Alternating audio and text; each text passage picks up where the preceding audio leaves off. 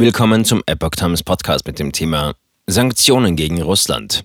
EU ist im Krisenmodus. Borrell sieht keine Möglichkeit für Öl- und Gasembargo. Ein Artikel von Epoch Times vom 25. April 2022.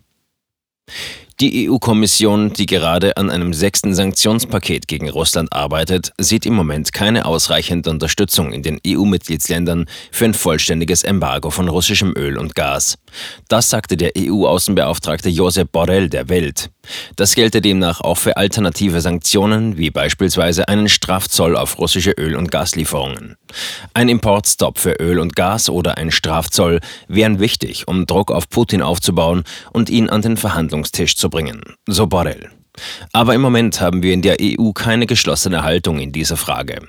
Auf dem nächsten EU-Gipfel werde das Thema erneut beraten und bis dahin werde die Diskussion weitergehen. Besagter Gipfel findet am 30. und 31. Mai statt. Vorher erwartet der oberste Diplomat der EU offenbar keine Beschlüsse. Einige Mitgliedstaaten haben sehr klar gesagt, dass sie ein Embargo oder einen Strafzoll auf russisches Öl oder Gas nicht unterstützen würden. Das bedeutet, dass wir in der EU noch nicht die Einstimmigkeit haben, um ein Embargo oder einen Zoll zu diesem Zeitpunkt zu beschließen, sagte der spanische Politiker. Ein endgültiger Vorschlag über Embargo auf Öl und Gas ist deshalb momentan noch nicht auf dem Tisch. Die Kommission wird vermutlich in dieser Woche den EU-Mitgliedstaaten Vorschläge für ein sechstes Sanktionspaket machen.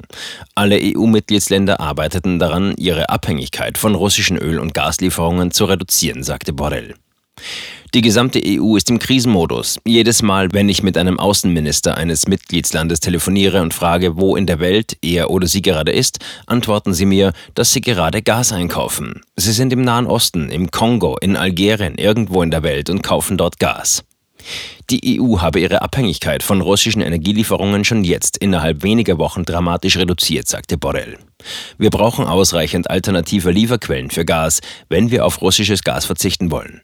Irgendwann wird es soweit sein und dann wird Russland schmerzhaft spüren, dass die Einnahmen aus dem Öl- und Gasgeschäft verloren gehen.